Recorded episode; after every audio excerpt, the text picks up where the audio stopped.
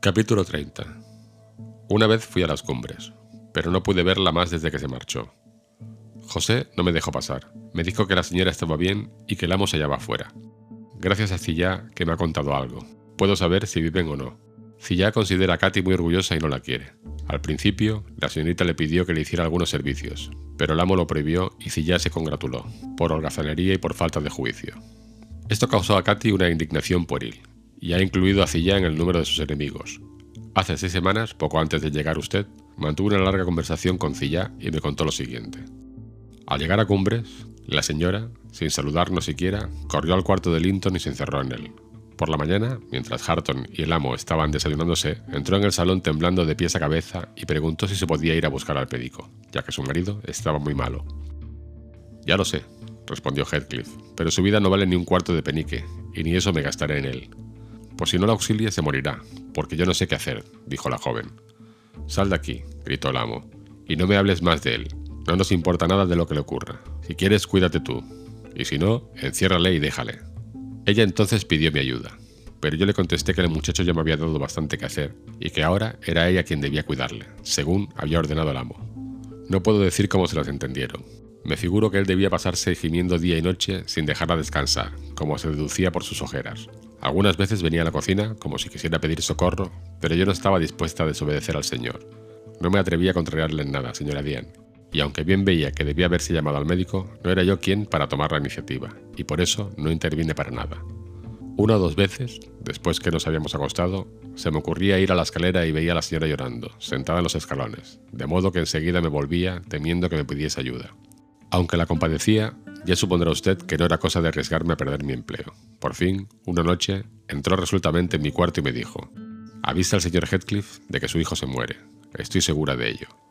Y se fue. Un cuarto de hora permanecí en la cama, escuchando y temblando, pero no sentí nada. Debe de haberse equivocado, pensé. Linton se habrá repuesto. No hay por qué molestar a nadie. Y volví a dormirme. Pero el sonido de la campanilla que tenía Linton para su servicio me despertó y el amo me ordenó que fuera a decirles que no quería volver a oír aquel ruido. Entonces le comuniqué el recado de la señorita. Empezó a maldecir, y luego encendió una vela y subió al cuarto de su hijo. Le seguía y vi a la señora sentada junto a la cama, con las manos cruzadas sobre las rodillas. Su suegro acercó la vela al rostro de Linton, le miró y le tocó, y dijo a la señora, ¿Qué te parece de esto, Catalina? Digo que qué te parece, Catalina, repitió él. Me parece, contestó ella, que él se ha salvado y que yo he recuperado la libertad. Debía parecerme muy bien, pero prosiguió con amargura. Me ha dejado usted, luchando sola durante tanto tiempo contra la muerte, que solo veo muerte a mi alrededor, y hasta me parece estar muerta yo misma.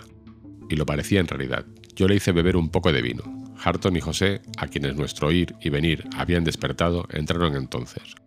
José me parece que se alegró de la muerte del muchacho. En cuanto a Harton, estaba confuso, y más que de pensar en Linton se preocupaba de mirar a Catalina. El señor le hizo volverse a acostar.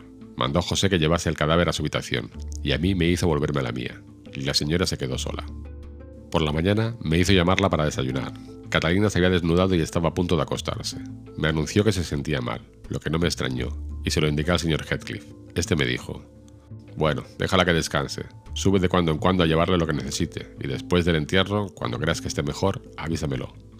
Cilla siguió diciéndome que Catalina había continuado metida en su cuarto durante 15 días. Ella le visitaba dos veces diarias y procuraba mostrarse amable con la señorita, pero ésta la rechazaba violentamente. Heathcliff subió a verla una vez para mostrarle el testamento de Linton. Cedía a su padre todos sus bienes y cuantos habían pertenecido a su esposa. Le habían obligado a firmar aquello mientras Katy estaba con su padre el día que éste falleció. La herencia se refería a los bienes muebles, ya que las tierras, por ser menor de edad, no tenía Linton derecho a legarlas. Pero Heathcliff ha hecho valer también sus derechos a ellas en nombre de su difunta mujer y en el suyo propio. Creo que legalmente tiene razón, pero en todo caso, como Catalina carece de dinero y de amigos, no ha podido disputárselas. Solo yo, siguió diciendo Mecilla, excepto esa vez que subió al amo, iba a su cuarto. Nadie se ocupaba de ella. El primer día que bajó al salón fue domingo por la tarde. Al llevarle la comida me había dicho que no podía soportar el frío que hacía arriba. Le contesté que el amo iba a ir a la granja de los tordos y que Hardon y yo no la incomodaríamos. Así que en cuanto sintió el trote del caballo de Heathcliff, bajó, vestido de negro, con sus rubios cabellos peinados lisos por detrás de las orejas. José y yo solimos ir los domingos a la iglesia. Se refieren a la capilla de los metodistas o baptistas, ya que la iglesia ahora no tiene pastor. Pero yo creí que debía quedarme en casa, continuó Cilla, porque no sobra que una persona de edad vigila a los jóvenes, y Harton, a pesar de su timidez, no es precisamente un chico modelo. Yo le había advertido de que su prima bajaría seguramente a hacernos compañía, y que como ella solía guardar la fiesta dominical, valía más que él no trabajase ni estuviese repasando las escopetas mientras ella permanecía abajo. Se ruborizó al oírme, se miró la ropa y las manos e hizo desaparecer el aceite y la pólvora.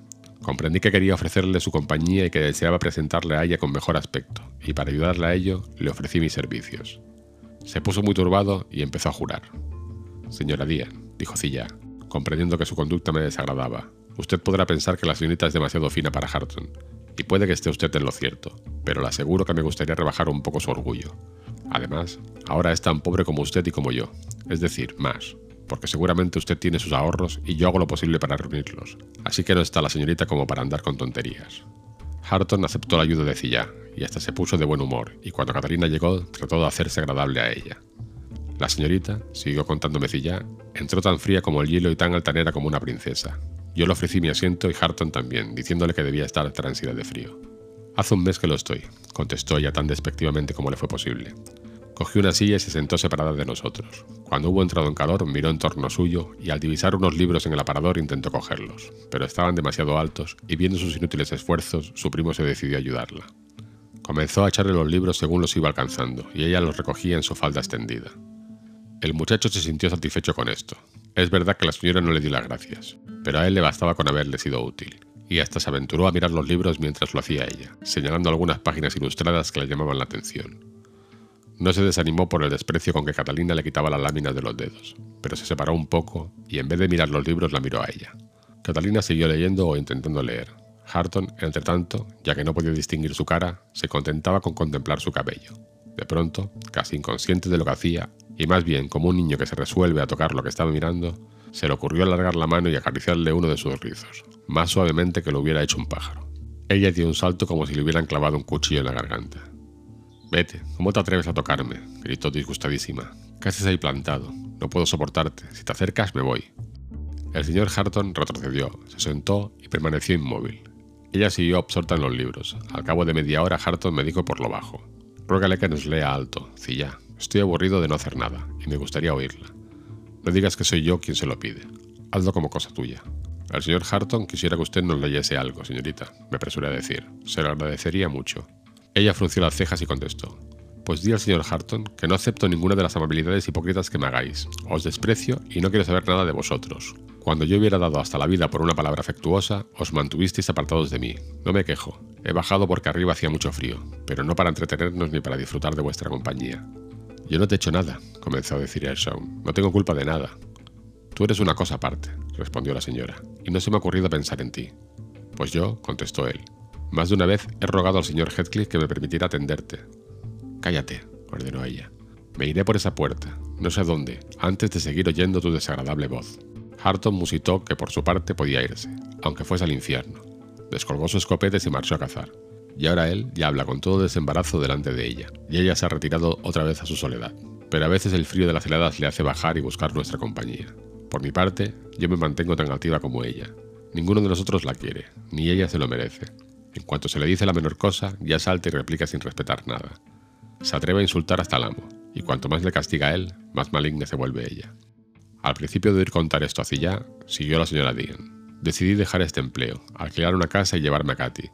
Pero el señor Heathcliff hubiera permitido esto tanto como Harton montar una casa por su cuenta propia. Así que no veo solución al asunto, a no ser que la señorita se case, y esa es una cosa que no está en mi mano conseguir. De esta manera concluyó su historia la señora Dean. Por mi parte, a pesar de los vaticinios del doctor, me voy reponiendo muy rápidamente. Solo estamos a mediados del mes de enero, pero dentro de un par de días me propongo montar a caballo, ir a cumbres borrascosas y notificar a mi casero que pasaré en Londres los venideros seis meses y que se busque otro inquilino para la granja cuando llegue octubre. No quiero, en modo alguno, pasar otro invierno aquí.